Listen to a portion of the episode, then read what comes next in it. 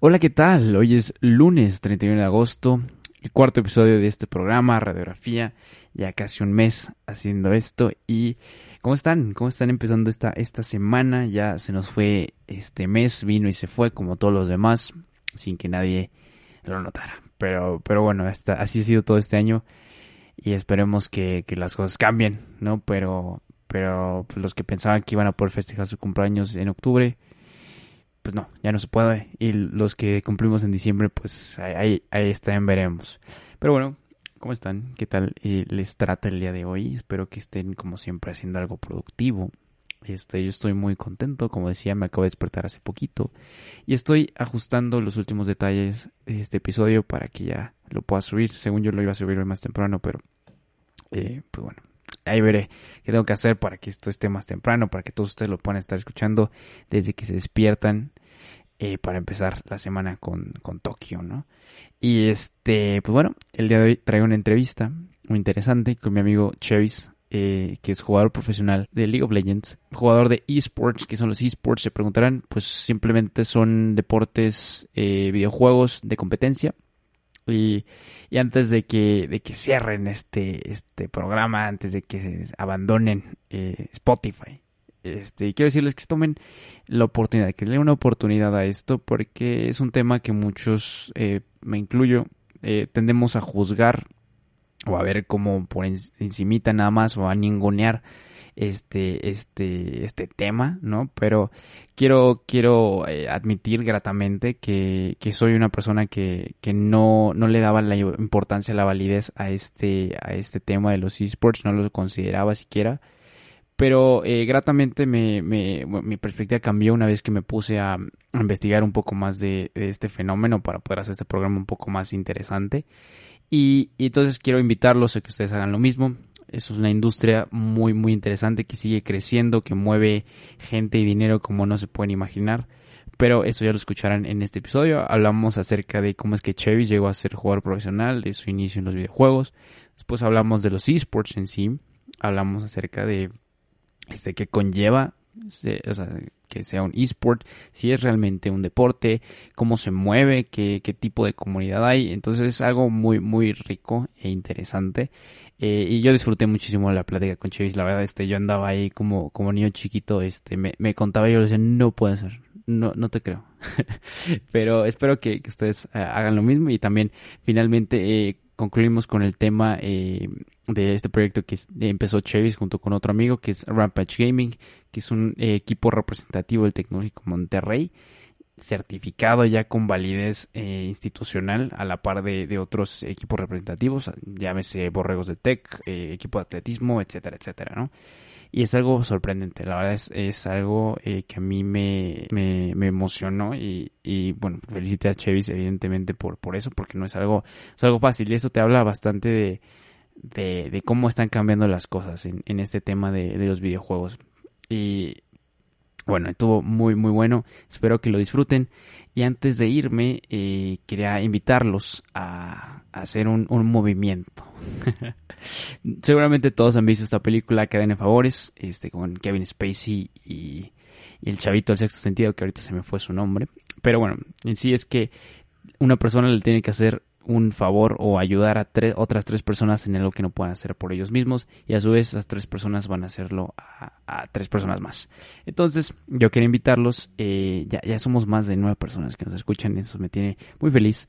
Este, si estás escuchando este programa, eh, compártelo, compártelo a otras tres personas que digan, bueno, esto, esto le puede interesar a esta persona y a esta otra y esta otra, se lo comparte a tres personas. Y si ustedes son las personas a las que se los compartieron y es la primera vez que están escuchando este programa, eh, los invito a compartirlo a su vez a otras tres personas y a escuchar ya de una vez eh, los otros tres episodios que tenemos, que tenemos ahí. Y, pues bueno, eso es lo que quiero invitarlos a hacer en esta ocasión. Compártanlo. Eh, y si les gusta, síganos en Spotify. Ya próximamente en Apple Podcast. Nos vemos nos escuchamos el próximo lunes. Disfruten el episodio. Adiós. Hola, ¿qué tal? Bienvenidos a otro episodio de Radiografía. El día de hoy está con nosotros Sebastián Chevis Espinosa, jugador profesional de League of Legends y estudiante de negocios en el TEC de Monterrey. ¿Cómo estás, Chevis? ¿Qué onda, Max? ¿Cómo andas? Bien, bien aquí. Bastante tiempo sin saludarte y muy contento de que puedas ser parte de este proyecto que tiene un compañero y amigo que tenía rato sin ver. Sí, un gusto poder platicar contigo otra vez. Ya tenía, como te dije, bastante tiempo, bastante tiempo que hablamos por última vez y, cada vez que hubo un partido de la Champions me acuerdo de las clases de filo y las noches mágicas de la Champions Las tardes mágicas allá medio, medio Aristóteles. Exacto, y que, vimos el, el Roma-Barça. El Roma que, que, creo que es de los mejores partidos que, hemos visto así de remontadas en, ese sentido, que por lo menos yo, a mí me ha tocado ver. Y pues que, pues ya este... Era, y como empezaba el declive de lo que apenas acaba de pasar con, con el Barça, ¿no? Ándale, era el principio del fin. El principio del fin. Entonces, pues gracias por estar aquí. El día de hoy vamos a hablar acerca de ti, los esports y tu equipo de, bueno, el representativo que acabas de empezar en el TEC. ¿Acaba de empezar? Sí. ¿O cuánto? Sí, sí realmente tiene, sí, este semestre fue como nuestro semestre cero, se podría decir, porque aún seguimos en el desarrollo del equipo y todo, pero realmente nos interesa mucho llegar a esta parte que es como ya más grande, así como, como lo es los borregos de fútbol americano o los de atletismo, así porque pues es una empresa, o más bien es como una institución que tiene bastante alcance y bastante eh, reconocimiento a nivel internacional. Entonces, realmente creo que es una buena forma de poder potenciar todavía más los esports en Latinoamérica. Perfecto, entonces ya nos hablarás de ello mucho más adelante y pues tengo bastantes preguntas y bastantes temas que quiero tocar, entonces te parece si nos vamos de lleno a ello y entonces, la primera pregunta que le hago a todo el mundo ahora en adelante es, ¿qué estás leyendo? ¿Estás leyendo algún libro? Realmente creo que he leído como tres libros en esta cuarentena. Pero, ¿Cuál, ¿Cuál has leído? Pero he terminado uno. Eh, de hecho, uno de mis este, compañeros del equipo representativo tiene un libro y lo publicó el año pasado y ese es el que me he estado leyendo. Ay, ¿de qué trata? es como de un castillo realmente es la segunda parte, entonces no quiero spoilear mucho, pero... Ah, o sea, y él, se lo aventó todo. Sí, sí, sí, está, está bastante bueno y luego te comparto el nombre porque te digo que todavía, todavía no lo tengo al 100%. Sí, de hecho, me gustaría tener un, escritor aquí, entonces te voy a tomar la palabra en esa parte. Ah, estaría perfecto, ¿eh? Pues, está bastante bueno. Ajá, ¿y cómo se llama el libro? Se llama El Castillo de Saga, creo. Es que te digo, como apenas lo va a terminar, es, quiere hacer una trilogía, entonces apenas como que está dándole este enfoque bien a todos sus libros y todo, y hace cuenta que estuvo buscando editoriales y todo, fue todo un como, todo un show para poder publicarlo y nos estuvo platicando y así, y ya nada más nos decía como, es que quiero que sea una trilogía, quiero que no sé qué, quiero que bla, bla, bla, y yo como, ah, no, pues está con ganas, ¿no? Y ya, pero hace cuenta que de la trilogía, el primero, que ese es el que dejé a medias todavía, es el que se llama Sheris, se llama Sheris, así con X, la ciudad blanca. Ok, son como de fantasía, ok. Ajá, exacto, es como fantasía, es como épico, ya sabes, princesas, todo esto. Va. Perfecto. Bueno, entonces ahí, le, echaremos un ojo. Y pues bueno, lo primero que te quiero eh, preguntar o, platicar contigo es que nos cuentes un poco de, tu vida y contada a partir de, los videojuegos, ¿no? O sea, ¿cómo llegas a este punto de que ya eres jugador profesional de League of Legends? Ok, pues realmente siempre he sido fan de los videojuegos. Desde chiquito me compré mi... Me compraron más bien, mis papás me regalaron un Game Boy. Y haz de cuenta que ahí jugaba FIFA y el Mario. Y desde ahí fue como de que, ah, esto está padre, y ya. Sí, yo también la consola, la primera que tuve fue el Game Boy. Ah, sí, exacto, el Game Boy Advance, algo así se llamaba, ajá, Ajá, exacto. sí, y desde ese entonces simplemente me dejé llevar y me encantó esto de los juegos, Mario, todo esto, y hasta la fecha, pues simplemente me todavía me da como nostalgia así ver estos juegos que saca, no estoy porque me recuerda cuando me juntaba con mis amigos en el Xbox o simplemente jugaba yo solo en el Wii o así, ¿sabes? Y he pasado durante bastantes consolas, entonces realmente creo que simplemente fueron circunstanciales el por qué estoy jugando profesional, pero la pasión siempre ha estado. Oh, ¿Y cómo, cómo llegaste a ser jugador profesional?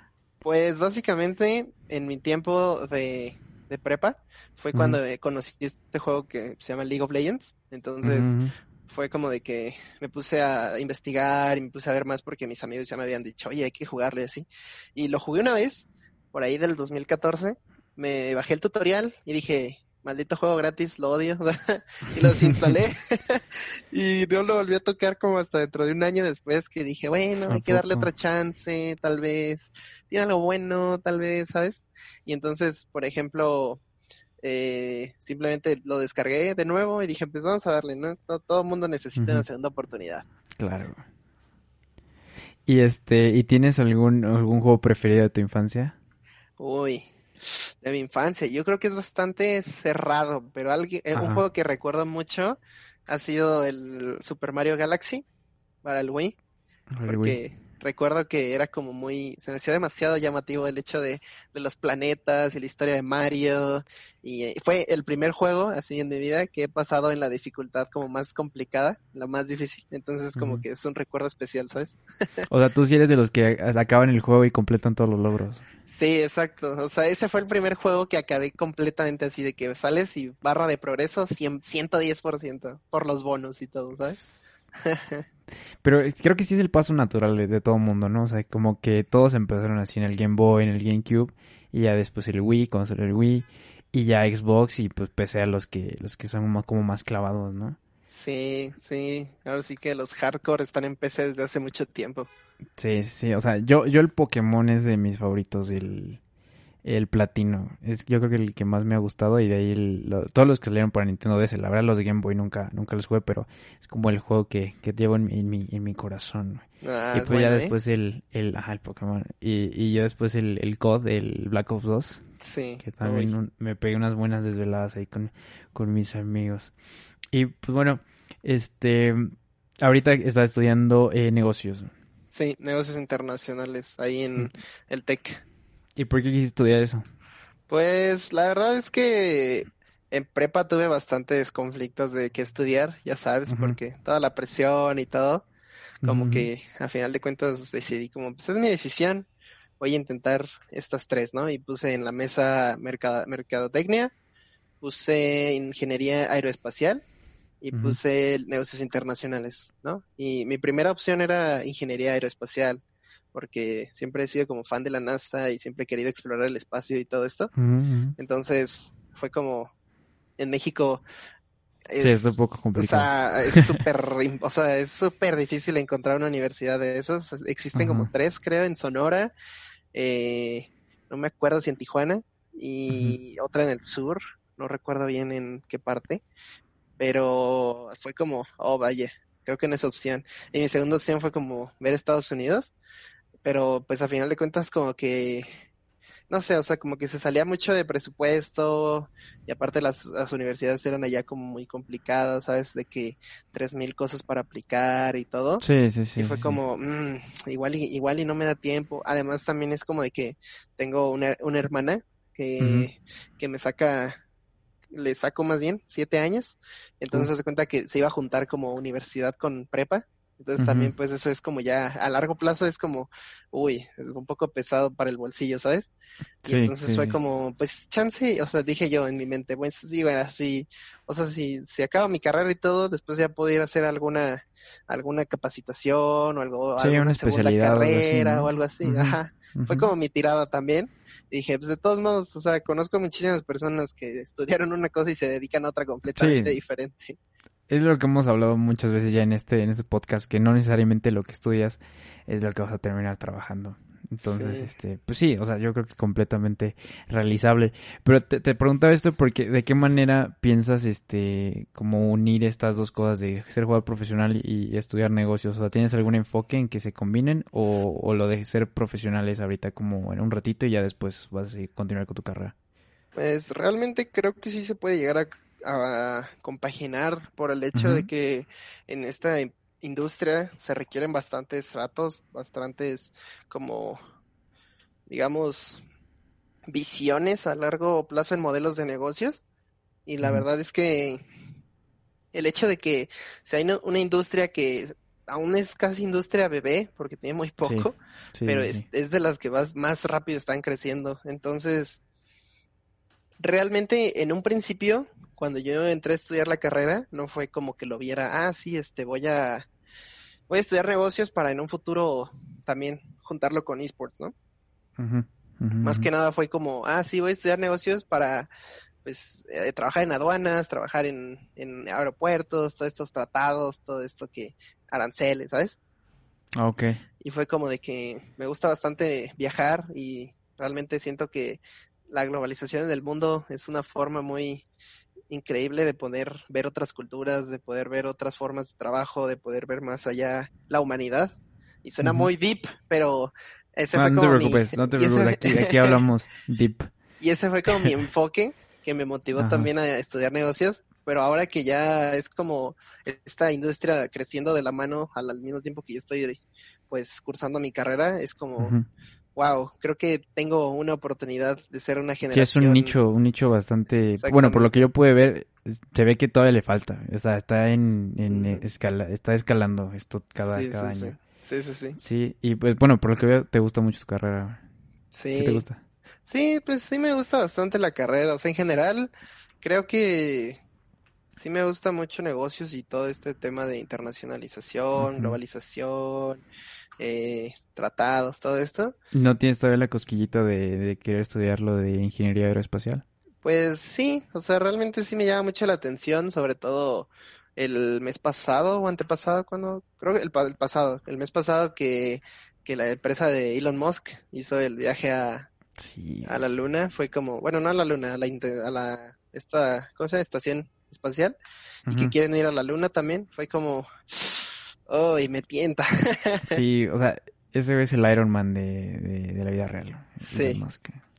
Sí, sí, esa carrera está muy chida, ingeniería espacial.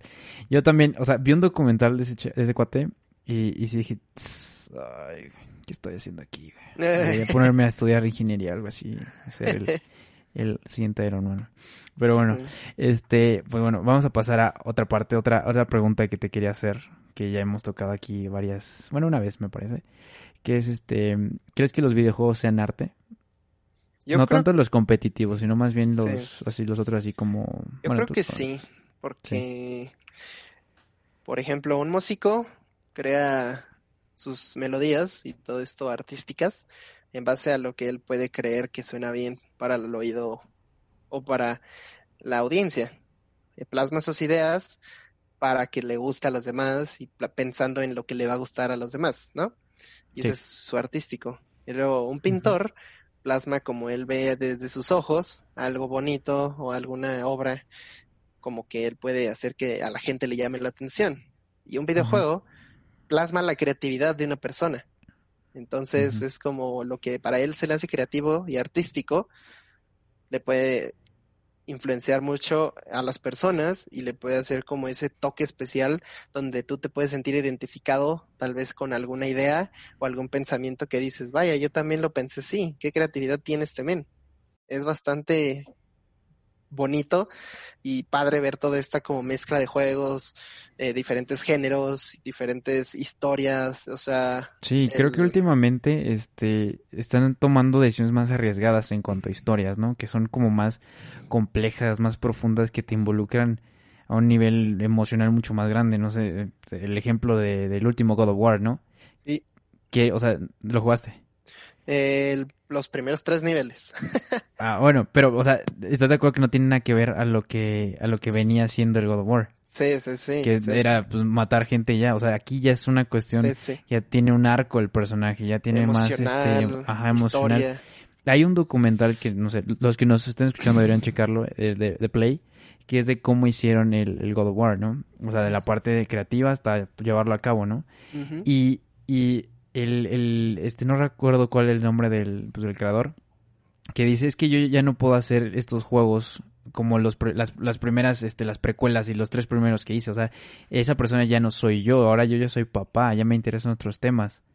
Y por eso la historia eh, de, Kratos ahora es con, con un hijo, ¿no? Y David, David Jaffe, ¿será él?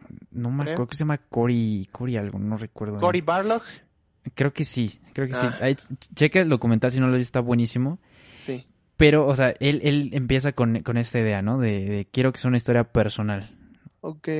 Y luego el, el actor que castearon para Kratos ese, ese tipo este, también tenía una historia detrás con sus propios hijos. Entonces, o sea, las escenas que él actuaba, eh, que representaba ya con, ¿sabes? Como que las de, que capturan este, el cuerpo, esas que traen así como un spandex. Sí. O sea, el tipo se pone a llorar en, en una escena en que dice, soy un monstruo, ¿no? Sí, sí. Que, que, pues es del personaje, pero él, él lo relacionaba con, con, su historia. Entonces, esto, esto está impresionante, ¿no? O sea, a mí me parece súper cañón que, que ya un, un, un videojuego que, que simplemente tú te pones a, a, jugarlo, este ya eres como parte de la historia, ¿no? Entonces te involucra mucho más cañón, o sea, el de Last of Us y todo. El, segundo no lo, no lo he jugado, pero el primero está pues, tremendo, ¿no? O sea, no sé, ¿tú qué piensas al respecto en, esa, en ese sentido? Que realmente sí, cada vez hacen más, te digo, esta forma de como em, ser empáticos y sentir con la audiencia lo que juega, lo que ve, todo lo con lo que se puede relacionar, ¿sabes? Está bastante interesante cómo están haciendo este como mezcla de sentimientos, de emociones, de historia y manteniendo un poco la esencia, pero al final de cuentas cambiando tal vez eh, en torno al juego como tal, pero pues creo que simplemente es algo normal del proceso, ¿no? Porque pues te están tomando como estos videojuegos, estas tramas, todo esto como una historia, como algo que se tiene que desarrollar y concluir. Dado el caso, por ejemplo, de, de la historia de zombies, de los Call of Duty. Pues, esa es una de mis favoritas y de hecho ese es uno también de mis juegos favoritos. Y realmente creo que, por ejemplo, el año pasado fue cuando le dieron fin a la historia y fue como bastante emotivo porque al principio decías, ah, sí, zombies, zombies, matar, matar, matar. Y conforme pasaron los años, fue como, wow. Ya era más que eso, ¿no? Diez años para formar toda esta historia. Yo no sé cómo terminó, o sea, ya no, ya no jugué después. Uy, no nos quiero spoilear, amigos. Ah, Pero, pues, ahí me lo platicas cuando terminemos. y este, y pues bueno, estos son un tipo de, videojuegos distintos a lo que tú, tú juegas, lo que tú este, haces ahora. Entonces, ¿qué son los esports?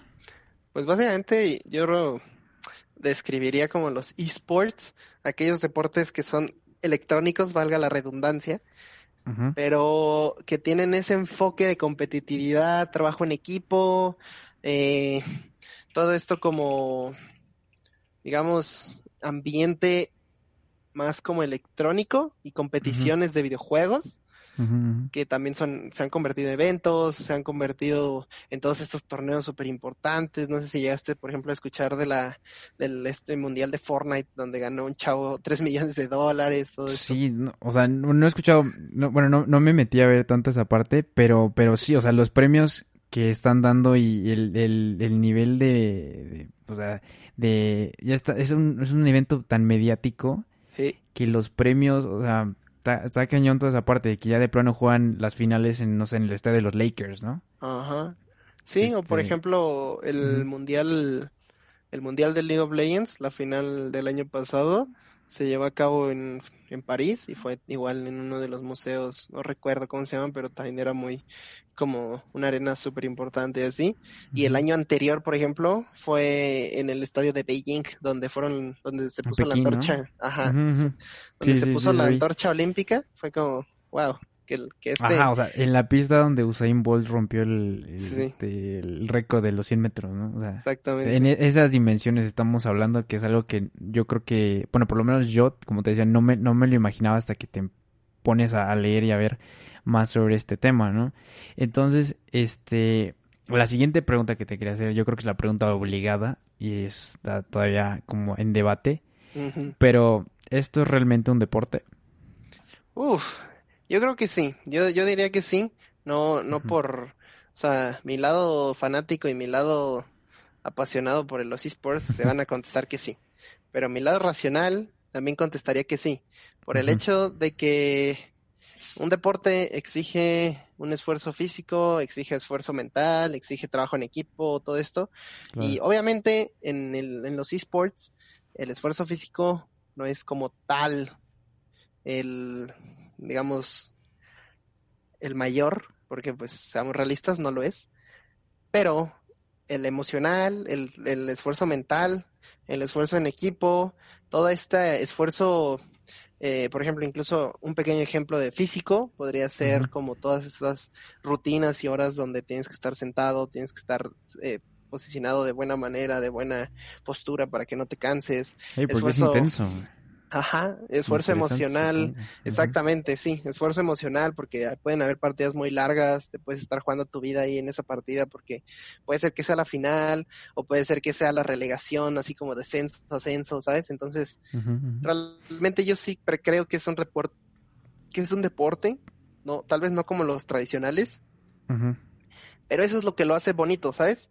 Que es su deporte, nuestro deporte en su propia esencia, ¿sabes? Es como ese toque de originalidad en comparación con los demás deportes. Sí, puede haber mucha gente que diga, oye, no puedo creer que, que su deporte sea ver gente jugar un videojuego, ¿no? Pero si te pones a pensar, realmente todos los deportes estamos viendo gente jugar algo, ¿no? O sea, el golf, el fútbol, el básquetbol. O no sé, otros que dicen, no, pues no hay contacto físico, este, no es un deporte, ¿no? Bueno, entonces la Fórmula 1 no es un deporte tampoco, la NASCAR no es un deporte, o sea, las moto, bueno, las motos Grand Prix creo que se llama, tampoco es un deporte. Entonces, yo creo que, yo estoy de acuerdo contigo, yo ah, este, había platicado con esto con un amigo antes y, y yo decía que no era un deporte, pero te digo, o sea, las opiniones pueden cambiar y después de ver todo esto, realmente los, los jugadores son, pues, o sea, sí, sí exige, o sea, sí exige, como tú decías, una carga eh, emocional, de presión, de trabajo en equipo, como cualquier otro deporte, ¿no? Sí. ¿Has jugado alguna vez alguna final? Eh, sí, he jugado tres finales. Eh, ¿Cómo es esa experiencia? Pues la verdad es bastante bonito al principio. La primera estaba demasiado nervioso y la verdad fue como que sí me comieron los nervios y jugué horrible. O sea, jugué como con, con miedo a no perder y desde ahí entendí que se tiene que que se tiene que jugar a, a ganar y no a no perder. Entonces realmente eso me dio bastante confianza. O sea, en su momento sí dolió mucho, pero, pero, pero pues sí, o sea, fue como unas emociones muy diferentes a comparación de jugar en mi casita, así, porque aparte fueron eventos presenciales, entonces. Sí, aquí tienes público. tenías público, tenías, sí, y la verdad es que me siento bastante contento porque siento que aprendes bastante y te dan esos como nervios de acero a lo largo de, tantos años y de tantos juegos. Y obviamente muchas veces llegan y me preguntan, oye, pero por ejemplo, cuando estás compitiendo en la liga o así, ¿no te pones nervioso? Y es como, pues claro que me pongo nervioso, o sea, soy humano, o sea, en cualquier juego que, que, sea importante y que sé que tengo fans que, que no decepcionar, que tengo fans que me apoyan, que confían en mí, siempre estoy nervioso. Pero entendí que los nervios pueden ser buenos o te pueden comer malos. Y yo he intentado aprender a controlarlos para convertirlos en buenos y que eso me ayude para desempeñarme de la mejor manera. Entonces, vamos a, o sea, incluso les he dicho, va a haber juegos donde juegue horrible y ganemos, y va a haber juegos donde juegue perfecto y perdamos, y vas a ver juegos donde mi equipo juegue perfecto y perdamos, y mi equipo juegue horrible y ganemos, o sea, es, es un deporte y es ahora sí que el que estuvo mejor en ese día y en esos momentos, el que se sacó la pincelada, ya sabes, va a ganar. Claro, o sea, que son nuevamente como estos elementos que estás diciendo son cosas que pasan en cualquier otro deporte, ¿no? Exactamente. O sea, llega el día que vienes enchufado, que metes 10 goles, o, o este, no sé, o sea, te avientas una jugada por, por toda la banda y metes gol, ¿no? Ajá, o llega el día donde, que no. donde vas a meter una canasta y te resbalas, ¿sabes? O sea, es como es como muy, o, o, es el día del gran premio y simplemente en la última curva la tomas mal y te rebasas, ¿sabes? O sea, son momentos también. Y pues por eso yo creo que también es como muy eh, debatible a veces que dicen, no, es que no es un deporte, que no sé qué. Y yo por eso opino que sí, porque también no es como que, o sea, no es como que ya simplemente jueguen un videojuego. O sea, para poder ser bueno en ese videojuego se requiere entrenamiento. ¿Cómo entrenan? ¿Hay alguna forma en particular en que se pongan a entrenar o nada más juegan, juegan, juegan? Pues hay varias, hay varias, porque hay entrenamientos en equipo, hay entrenamientos individuales, hay entrenamientos fuera del juego y entrenamientos que son dentro del juego, pero en conjunto. Entonces, realmente creo que, por ejemplo, un plan de trabajo de entrenamiento sería practicar como... lo voy a tomar como el fútbol porque es el deporte que más me gusta también y es como, este lo puedo, lo puedo relacionar bien, ¿ok? Básicamente hay como entrenamientos que son como interescuadras, ¿sabes? De que unos, de que partidos amistosos así contra otros equipos para probar tus estrategias, tus formaciones, todo esto. Puede ser que sean eh, entrenamientos individuales donde en un ranking tú te metes a jugar individualmente, así como si te pusieras a practicar la técnica, por ejemplo. eh, se puede que sea como equipos donde tú simplemente pues te pongas en digamos eh, herramientas personalizadas que te permite o que te da el juego para poder mejorar tus habilidades. O puede ser simplemente análisis, como lo que hacen los directores técnicos, que se sientan, ven un juego y dicen, ok, mi enemigo hace esto, voy a copiarle lo bueno. Ah, entonces también tiene como esa parte de, sentarse a discutir y vamos a analizar al rival y vamos a planear la estrategia por ahora. Exactamente, claro, claro, porque hay patrones que los que equipos tienden a hacer también por el hecho de que, ah, es que mira, este equipo está haciendo esto en este momento, a este tiempo, ¿sabes? O sea, no sé, en el minuto 10 de esta partida se hicieron esto. Vamos a intentar predecírselos para contestar esta, esta estrategia que ellos plantean. Entonces llega el minuto 10 y prácticamente los leíste como un libro, ¿sabes? Ok. Bueno, supongo que ya nos hablarás más de ello cuando, cuando lleguemos a la parte de, de Rampage Gaming. Sí. Entonces, este, bueno, volviendo a esto de si realmente un deporte, creo que o sea, evidentemente tiene elementos que lo podrían clasificar como uno, pero yo creo que también llega un momento en que la pregunta se vuelve más un tema económico y no tanto filosófico, ¿no? Porque si vemos los números que mueve este tipo de eventos, este, o sea, lo comparas con cualquier otro deporte sin ningún problema, ¿no? O sea, lo que decíamos, la final de, League of Legends, eh, la de Beijing, yo, yo vi y la, la, este, la vieron más de 60 millones de personas en todo el mundo. Sí, o sea, y eso es otra cosa mágica, porque hay deportes que a lo mejor no tienen tanta difusión o no tienen tantas plataformas. Por ejemplo, cuando están las competencias de tenis, de golf, de todo esto, pues no es como de que, o sea, son como eventos pagados, ¿sabes? O sea, que es como de que pago por evento, o pago por, por ver, o así, ¿sabes? Y en cambio esto es lo que te permite, o sea, hay tres mil plataformas donde puedes verlo, o sea, hay demasiadas maneras de enterarte de los resultados, de ver el partido como tal, o sea, simplemente necesitas una conexión a internet. Claro. y tienes acceso a eso, y con las generaciones de ahora, y con los tiempos de ahora, pues básicamente la mayoría de personas de este mundo tienen acceso a internet. Claro, claro. Y, y bueno, también, también vi y este y hay jugadores que están ganando hasta 300 mil dólares al año. Eh, sí, o sea, y eso es corto, porque hay superestrellas que cobran... Como todo, como en todo, sí, exactamente. O sea, hay superestrellas de este medio y todo que cobran 3 millones al, al año o que por el simple hecho de quedar campeones ya cobraron tres veces más de lo que normalmente cobran, ¿sabes? Y habla, háblanos de los premios, o sea, que, que, o sea, o sea, tú supongo que debes saber mucho más de las cantidades que se manejan en, premios y así. Pues en cuanto a premios, por ejemplo, es pues el que gane más es el que se lleva la bolsa acumulada de varias cosas, o sea, son premios, quedan los sponsors, sí, quedan ahí está otra la nota en los patrocinios. Exactamente, quedan los patrocinios, quedan las mismas empresas, por ejemplo, lo que hace Riot Games, que es la empresa creadora de, este juego, ajá, hace que cada que es la final del mundial, sacan aspectos como especiales para ciertos campeones y dicen como, ah, ok, este, este aspecto va a ser para conmemorar al campeón de este año, ¿no? Entonces, todo, todo, todo, todo, absolutamente todo aquel que compre ese skin, pues tiene que gastar cierto dinero, ¿no? tiene que gastar cierto, cierto pago y todo. Y eso es, eso es también algo bueno, porque el juego es gratis, o sea, no te pide gastar, pero... Sí, sí, sí, sí. Eso, eso iba a llegar después, eh, el, todo el fenómeno de League of Legends y Riot Games, que, yo creo que revolucionaron toda esta parte de, las competencias y el, el, los juegos free to play. Pero, pero ya, ya llegaremos ahí, ya llegaremos ahí. Digamos, tú simplemente ves y dices, wow, ok, todo el que compre esto, ¿no? Y por ejemplo, al final dicen, ok, se acumularon cuatro millones de dólares de tantas personas que compraron este skin. Y eso va directamente para el equipo que quede campeón.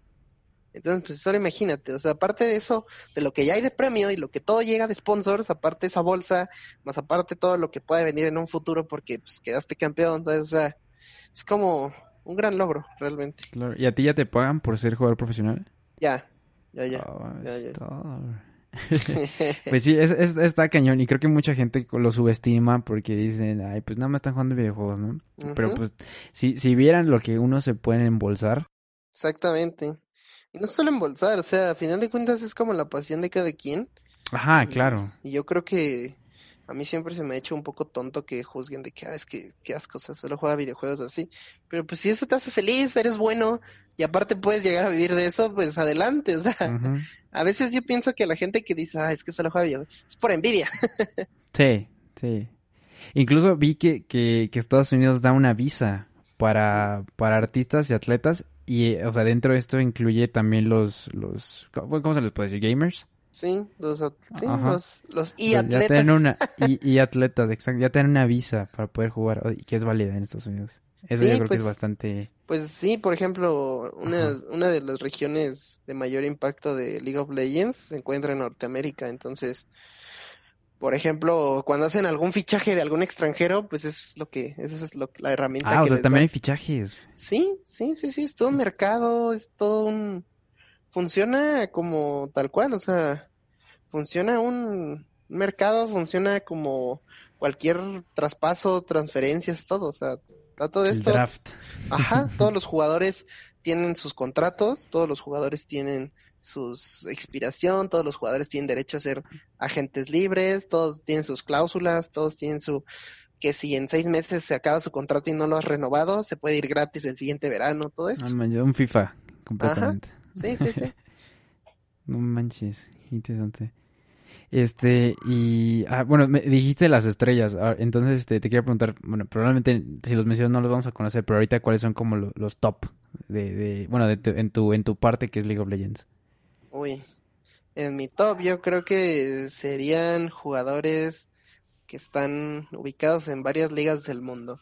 En Europa, por ejemplo, hay específicamente uno que lleva haciendo como o lleva mucho tiempo dominando en el equipo que esté, porque incluso él este, estaba en un equipo y quedaba campeón, quedaba campeón, quedaba campeón, y luego lo, fichó otro equipo y ese equipo quedaba campeón. Entonces, no creo que sea coincidencia, ¿sabes? Pero este se llama Rasmus Winter y su, su, nickname es Caps. Es un chavo de, de 21 años que, que es de Dinamarca que juega para una organización de esports que ha sido como de las que más ha crecido, así como una historia como la del Leipzig, que tiene muy poquito tiempo y ha hecho muchísimas cosas en tan poco tiempo. Algo así que se llama G2 Esports. Ya, ahorita que dijiste Leipzig, ¿en, en, en, League of Legends hay alguna rivalidad tipo Real Madrid-Barcelona en este momento? Sí, realmente sí hay bastantes en, en el mundo de los esports. De equipos pesados. Ajá, por ejemplo, este que te digo que es G2, tiene una rivalidad con otro equipo que se llama Fnatic, que llevan muchos años siendo campeones de Europa, llevan muchos, muchos años de campeonatos, todo esto. Pero realmente ahí sí se nota una rivalidad. Y por ejemplo, acá en, Norteamérica hay una rivalidad que lleva mucho tiempo por tantas finales que han jugado entre ellos, tantas eliminaciones que han jugado, que se llama Cloud9 y TSM, así por ejemplo. ¿El Cloud9 es el de HyperX? Ándale, sí. Sí. es uno de esos sus patrocinadores. Sí. Wow. O sea, también hay, o sea, lo que, lo que vengo enterando. O sea, que también hay como confederaciones de equipos, por lo que dices que hay región de Europa, región de, este, Norteamérica, y al final todos se juntan en el mundial. Exactamente, en eventos en eventos internacionales, que solo hay ¿Qué tal estamos parados en, en Latinoamérica? Uy, pues estamos, digamos, si tuvieras que poner una pirámide, yo creo que seríamos el tercer escalón. Obviamente hay como ah, pues unas... Pues eh, no, pero... el tercer escalón de tres escalones. Exactamente. el tercero de tres, pero digamos que estamos por encima de otras regiones. Lo que me preocupa o lo que me, lo que últimamente he notado es que hay muchas regiones que están a la alza y, la nuestra como que, como que intenta hacer a la alza, pero se queda estancada. Un caso, por ejemplo, es Vietnam, que era, estaba casi casi en el mismo puesto que nosotros y últimamente ha subido bastante ese nivel y últimamente, por ejemplo, ellos fueron los que nos eliminaron en el mundial pasado, ¿sabes? ¿En qué etapa los eliminaron? En uno para ya pasar a los grupos. porque ese es otra, ese es otro como dato del formato, digamos, que nuestra región está en un tercer puesto, en un tercer pool, que, que digamos, primero tenemos que competir contra las otras regiones pequeñas o que todavía no son potencia para poder ganarnos un, lugar en el mundial de, de verdad, ¿sabes? O sea, así como, como un hexagonal. Exactamente, ándale, exactamente. O sea, te tienes que rifar así contra Curazao. Este... Ándale, exacto, exacto. Como algo así. Órale. Este, y bueno, antes de pasar a, la carnita, a lo que seguramente me vas a platicar muchísimo, este, pues bueno, ¿cuáles son los diferentes juegos que se consideran esports y cuáles son los, géneros? Uy, pues ahorita hay bastantes, la verdad, o sea, géneros como tal, son MOABs, son shooters, eh, los mismos de solo player, single player, multiplayer, todo esto. Y Battle pues, Royale. Ajá, Battle Royale, todo esto. Y pues realmente creo que como esports así top ahorita está League of Legends, que es el número uno. Sí, ese creo, que, es el más jugado del mundo. Ajá, creo que indiscutiblemente está ahí porque tantos años y se lo ha ganado. Eh, el, el, Fortnite, por ejemplo, eh, está últimamente hay otro juego que sacó Riot Games que que se está apoderando del mundo. O sea, Riot Games está intentando hacer como su monopolio, la verdad. Sí, sí. Ahorita, ahorita vamos a eso. es este, que se llama Valorant, que es un shooter que acaba de salir. Algo ah, así como, como Counter-Strike. No sé si has llegado a escuchar de Counter. Sí, sí, sí, sí, sí. Es como la versión mejorada de Counter-Strike, básicamente. Se llama Valorant. Ajá. Y tiene como... Ah, creo que sí lo he visto anunciado. Salió en, salió en junio. Salió, imagínate, salió en junio y ya todas las regiones potencia, China, Corea, eh, Europa, Estados Unidos, ya tienen bolsas de premios como de 50 mil dólares, ¿sabes? O sea, sí. Sí, sí, sí. Mira, yo, yo la verdad de eso no, no te sabré decir mucho porque yo, no, yo sí no paso del, del COD, la verdad. Ah, y pues ahorita con, con el Warzone, sí, sí, que también tiene su comunidad, tiene todo, pero, pero, o sea, te digo, me dio un embarradito de todo esto y está, está bastante, bastante interesante. Y eso que mencionabas de que Corea es así como, yo, yo, o sea, yo me hubiera imaginado que Japón iba a ser así como el, país, ¿sabes? Pero por lo visto Corea es la meca de esto de los esports. Sí, sí, sí. Corea, Corea ha sido el que, el que ha dominado durante mucho tiempo. En los años recientes ha bajado ese dominio también por el hecho de que otras regiones, como te digo, las mismas regiones en, en, potencia se han desarrollado, ¿sabes? Pero sí, o sea, Corea allá ya va tres mil pasos avanzados en los esports, o sea, allá ya es carrera, allá ya es este, ya hay universidades que te enseñan a ser jugador profesional. No manches. Sí, sí, sí. ¿Y, te has metido a investigar eso en las universidades? Sí, bastante, la verdad. ¿Cómo, cómo, cómo funciona eso? Pues simplemente aplicas y digamos, yo quiero ser jugador profesional. Ah, ok bueno, pues te vamos a enseñar la parte psicológica, te vamos a enseñar la parte de... Ah, o sea, esta psicología y toda esa onda. Ajá. Y sí, ah, ¿qué, qué quieres? O sea, ¿quieres carrera de esports? Ok, ¿qué quieres? Team manager, psicología deportiva, life coach, coach profesional, jugador, ¿sabes? Entonces realmente es como, muy, muy grande la escena ya en Corea. Pues ahora la parte que creo que tú y yo nos, nos venimos, este, bueno, que queremos para dedicar hace ratito, que es lo de pues, Riot Games y el fenómeno de, League of Legends. Entonces, este, pues, te, te dejo, extiéndete y es todo, todo tuyo, todo tuyo. No, pues, pues es un juego, es un MOA, MOBA, digo, es un MOBA. Que ¿Qué significa para quien no conozca el término? Eh, el MOBA es como un, juego donde es como mm, multijugador, que es, mm, ¿cómo lo digo? Las siglas, o sea, en español. ¿qué significan las siglas, literal? las siglas significan multiplayer, online, battle arena. Ajá. Que pues es como este mundo donde te metes y pues básicamente es en Battle Royale, pero multiplayer, equipo contra equipo, no todos contra todos, ¿sabes? Y pues puede ser un multijugador de arena de batalla, ¿sabes? O sea, en español es como la traducción barata, ¿no? y pues para, para todos los juegos supongo que hay diferentes estrategias, diferentes formas de jugar como cualquier otro deporte, ¿no? Exactamente, para cada juego existe su forma, existe su manera y existe sus... Eh, como mañas incluso, ¿sabes? y además algo impresionante, o bueno, que a mí me ha llamado mucho la atención, es que hay muchísimos juegos que han salido en este, digamos, género de MOBA, y bastantes títulos, bastante todo, que 2014, 2016, 2017, 15 y 14, y en cambio el que ha logrado mantenerse en top y el que ha logrado estar a la cima del mundo es uno que salió en el 2009. ¿sabes? ¿Sabes la historia de, cómo, cómo empezó? Pues nada más el, la empresa de Riot, eh, dirigida por, de hecho, uno de sus dueños que se llama eh, Mark Trindamer. Hay un campeón, de hecho, en honor a ese men dentro del juego que se llama Trindamer. y entonces él pues simplemente puso la idea de este MOBA y empezaron a desarrollarlo. Y era un juego así cualquiera, o sea, era un juego que los gráficos feos y así, pero pues en su época era como, wow, este juego según yo, o sea, yo lo que vi, porque vi un documental en Netflix, ahí veanlo, está bastante interesante. Este, estos dos chavos este, se conocieron y eran, de, entrada jugaban videojuegos, ¿no? Y jugaban el Dota. Ajá. Que era el, el, Warcraft, pero creo que lo, pues, lo modificaban y hacían este, este, la, esta arena, ¿no? Que tú comentabas. Sí. Entonces, este, pues, vieron, vieron ahí un nicho, este, de, de que, o sea, era, era muy, muy, muy complicado jugar y, o sea, como que estaba, estaban desperdiciando esa parte los de, los de Blizzard, ¿no? Que es la, compañía que hace, que hace Warcraft y, Dota, ¿no? Entonces empezaron esta empresa, este, de Riot Games, ¿no? Y como dices, al principio se veía pedorrísimo, todo, o sea, los dibujos, los campeones y todo, pero con, con, con el tiempo, o sea, le, le metieron así muchísimas ganas. Y a mí, a mí lo que me, me sorprendió mucho, y no sé si, si comparto esa parte, es que ellos dijeron, ah, pues lo vamos a hacer gratis. Y, o sea, ya había, o sea, ya, o no, no, no, encontraron así la, la, o sea, no, no, no, no novedoso, pero ya había, ya había juegos free to play, ¿no? Pero no tenían esa, esa calidad de un, un, juego de estudio, por decirlo así, ¿no?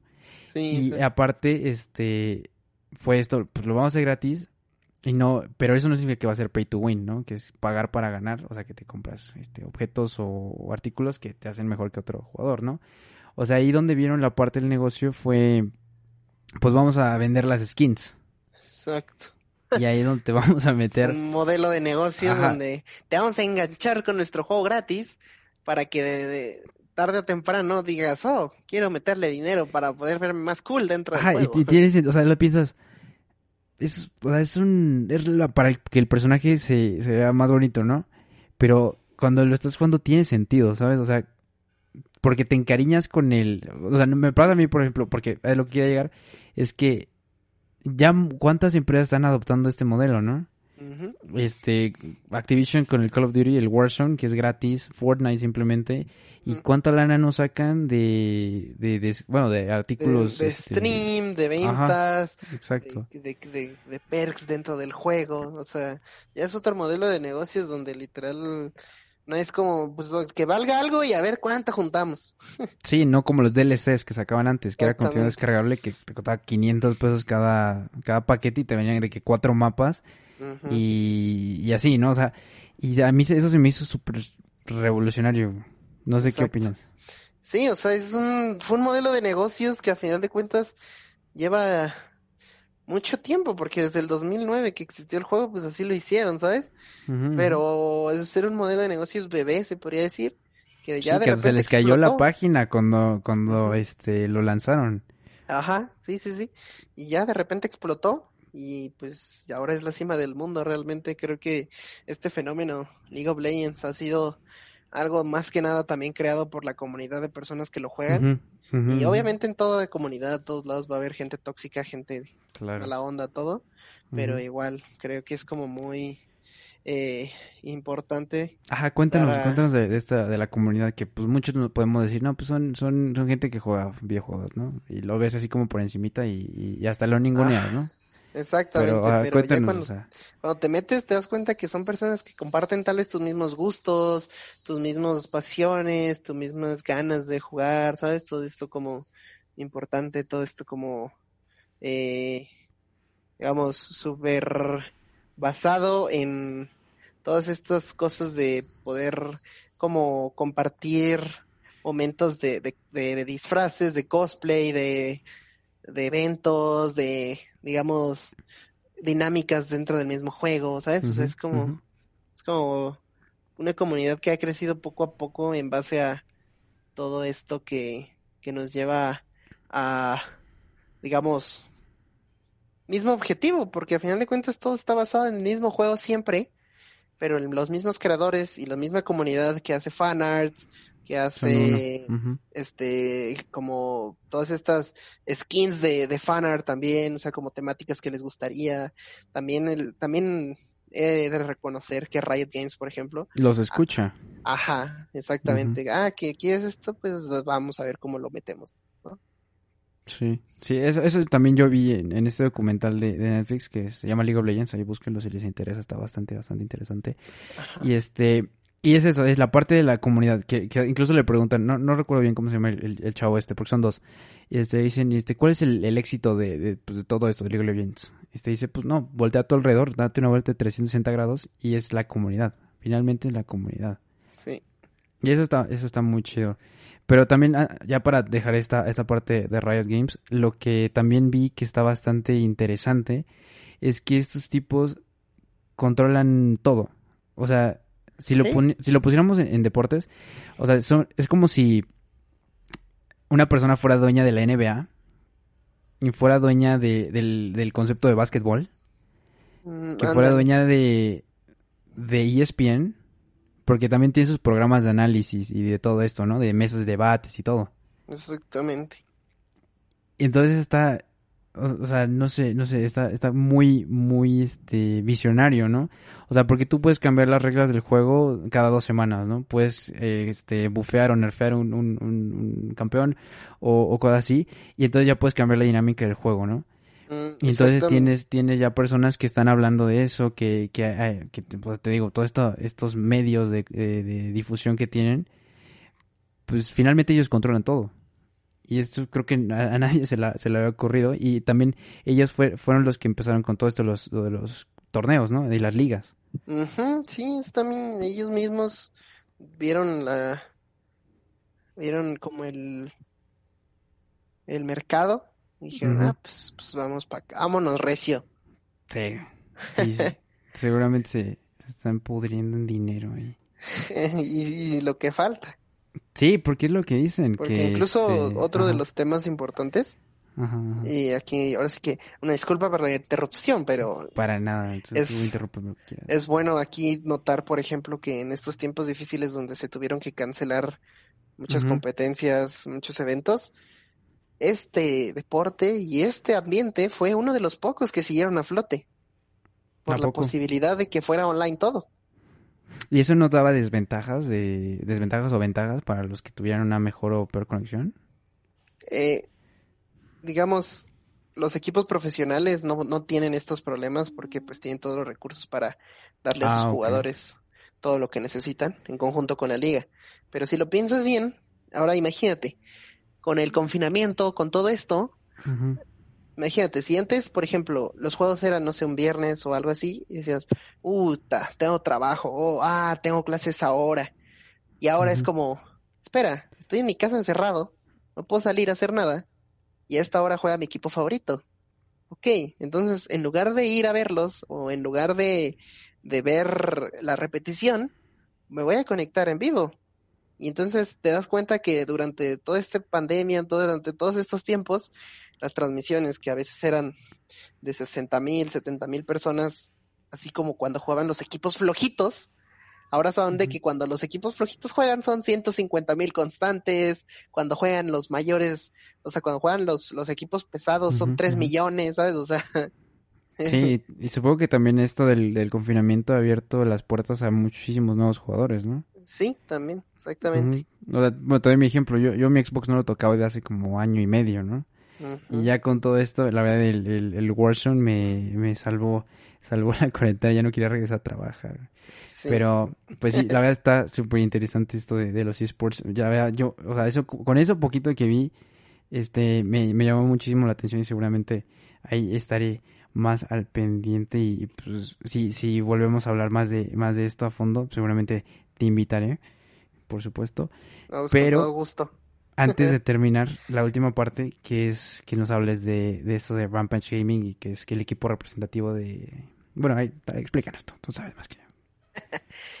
Con todo gusto, ¿no? Pues Rampage Gaming es, digamos, una extensión al un grupo estudiantil que ya existía, que es del campus Estado de México, pero en conjunto con uno de mis amigos de ahí de, de CCM, de Campus Ciudad de México, fue como, oye, pues si hacemos una extensión así como para, para más profesionalidad, a final de cuentas, nuestro campus apenas está siendo construido, ¿sabes? Mm. Entonces fue como, ok, vamos a ver qué se puede hacer.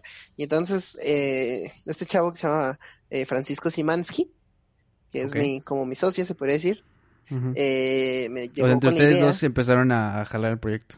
Exactamente, y él me dijo, oye, pues estaría padre, ¿no? Y yo, no, pues sí, este, si quieres vamos a hacerlo. Yo me encargo de todo lo, lo de tryouts, lo de conseguir una buena infraestructura y todo, y tú te encargas de más de lo administrativo, de conseguir esa alianza con los de Estado de México, con las personas de Life, todo esto, ¿sabes? va, vamos a hacerlo, y ya, poco a poco así fue como estuvimos eh, haciendo toda esta relación de personas, todo esto, y ya básicamente salió y le dije, ok, vamos a empezarlo. Y justamente este semestre fue donde nos aceptaron la propuesta como grupo estudiantil. Y dentro de... Es un gran paso, o sea, ¿sabes? O sea, ¿estás consciente de eso? De, de que tú ya, o sea, ya eres un representativo a la par de, de los borregos del TEC. Sí, o sea, mm, digamos, ese es nuestra siguiente, nuestro siguiente paso, porque realmente ya dimos el que nos aceptaran y que nos reconocieran. Ahora lo que toca es aventar la propuesta con los de Atlética, ¿sabes? O sea, ya vamos a ir a todas las, es como alguna vez me dijo mi abuelito, o vas por todas o vas por nada, pero no a medias. Exacto. Y entonces este proyecto es Rampage Gaming de CCM y de SEM. Síganos en las páginas de Facebook, hashtag NoAd. Eh, pero es un proyecto desarrollado por estudiantes del TEC de Monterrey que planean que nuestra institución, que es bastante reconocida y tiene un prestigio muy alto a nivel internacional y nacional, se expanda en esta nueva industria y que a final de cuentas eh, seamos pioneros porque nuestro lema, o por así decirlo, tú sabes que este, esta cultura de emprendimiento claro. toca desarrollarla y queremos que nuestra institución emprenda en esto. Exacto.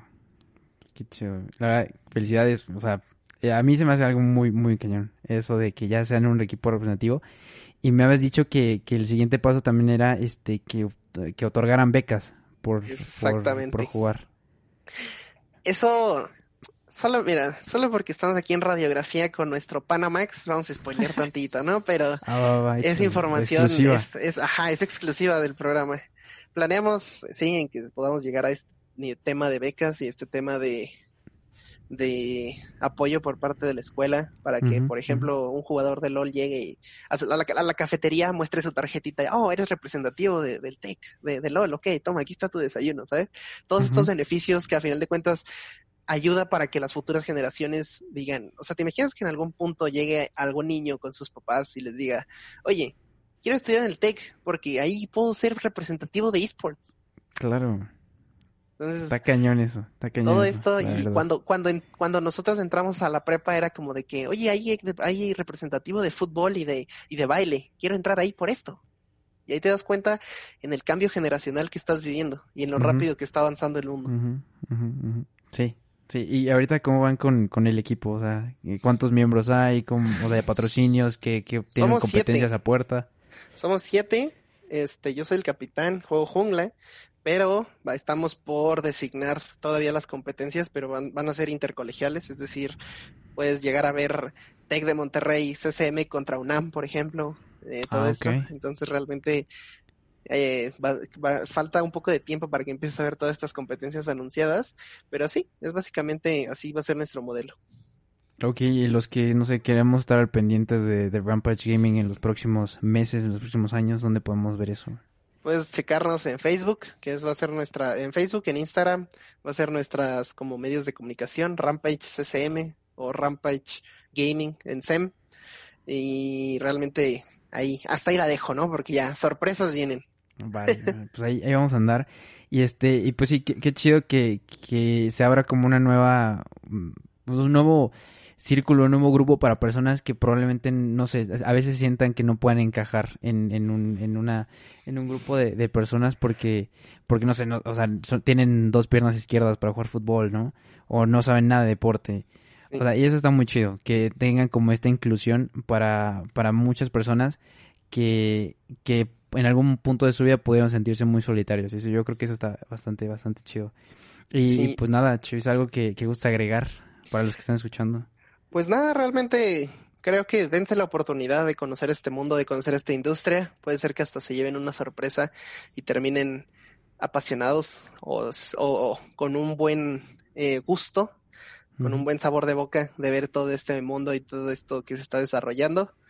Creo que en estos tiempos donde más difíciles se ha puesto la situación y más unidos eh, debemos de estar, puedes llegar a ser muy importante que te llenes de información y te bañes de estas nuevas tendencias y de nuevos proyectos que están saliendo a la luz, porque a final de cuentas creo que este tipo de crisis mundiales simplemente te dan a entender que los que se adaptan sobreviven. Exacto. Qué bonito, qué bonito. Siempre, siempre todos mis invitados terminan así con una frase bien bonita. Entonces, ya no voy a decir nada más, no te lo quiero arruinar. Y este, y pues sí, invitar, invitar a todos a, reflexionar a esto, a esto que estás diciendo. Este, y pues sí, opinar, este también, de, o sea, se vale decir, no, no, yo creo que es un deporte o, o eso no es nada, pero pues siempre con fundamentos y después estar bien informado de, de toda esta parte, ¿no? o sea, por mi parte digo que me llevé una grata sorpresa de todo esto, a hacerte esta entrevista y creo que, que, que bueno, me la pasé muy bien y este, pues muchas gracias por estar aquí. Y antes de, darte la, despedida final, este, aquí yo les pregunto a los que invito, este, tres recomendaciones de arte que tengan. Puede ser una canción, un álbum, una película, un videojuego, un libro. Entonces, este, ¿qué, qué tres piezas de arte recomiendas? Ok, ok. En cuanto a piezas de arte, ok, ok. A ver, un libro, yo creería que algo que me marcó para toda la vida fue la biografía de Steve Jobs. Véanlo. Está, muy, está bastante largo, pero va a valer la pena. En cuanto a música, yo creo que sería esta canción nueva que salió de de ¿cómo se llama? Va a sonar muy mainstream, pero que salió de Dua Lipa, J Balvin, Bad Bunny, todo esto, que habla de que a final de cuentas algún día si tienes alguna ruptura, algún hoyo existencial, emocional, algún día se puede solucionar. Simplemente tienes que continuar con tu vida porque tú debes de saber de lo que eres capaz y de tus alcances. Así que confíen en ustedes. Y de lo tercero, yo creo que sería la película de... ¿Cómo se llama? La película esta desarrollada de... Bueno, de este Robbie Williams, de Buenos Días Vietnam. Ah, la, que nos, la que nos pusieron a ver, ¿recuerdas? ver en nuestra clase de, Yo creo que esa también fue una de las que más me marcó, porque no importa qué tan jodida esté la vida, siempre tienes que decir buenos días, sonreír y, seguir adelante. Perfecto. Entonces, este, pues bueno, muchísimas gracias otra vez por, por tomar el tiempo de venir a platicar un ratito con, conmigo y con los que, las nueve personas que nos escuchan. No, muchas gracias a ti este, por invitarme. No, la verdad, este, tipazo, Chavis, como siempre, súper buena onda. Y este, pues felicidades por todo esto, que no es, no es poca cosa. Y creo que tú te debes estar consciente de ello. entonces, pues vamos a estar al pendiente de lo, lo que, de cómo les vaya y pues la mejor de las suertes. Y, y pues nada, pues muchas gracias por venir. Y, y los que nos estén escuchando ya saben que nos vemos el próximo lunes con otro, otro invitadazo. Entonces, este, gracias por estar escuchando. Esto fue Radiografía. Adiós.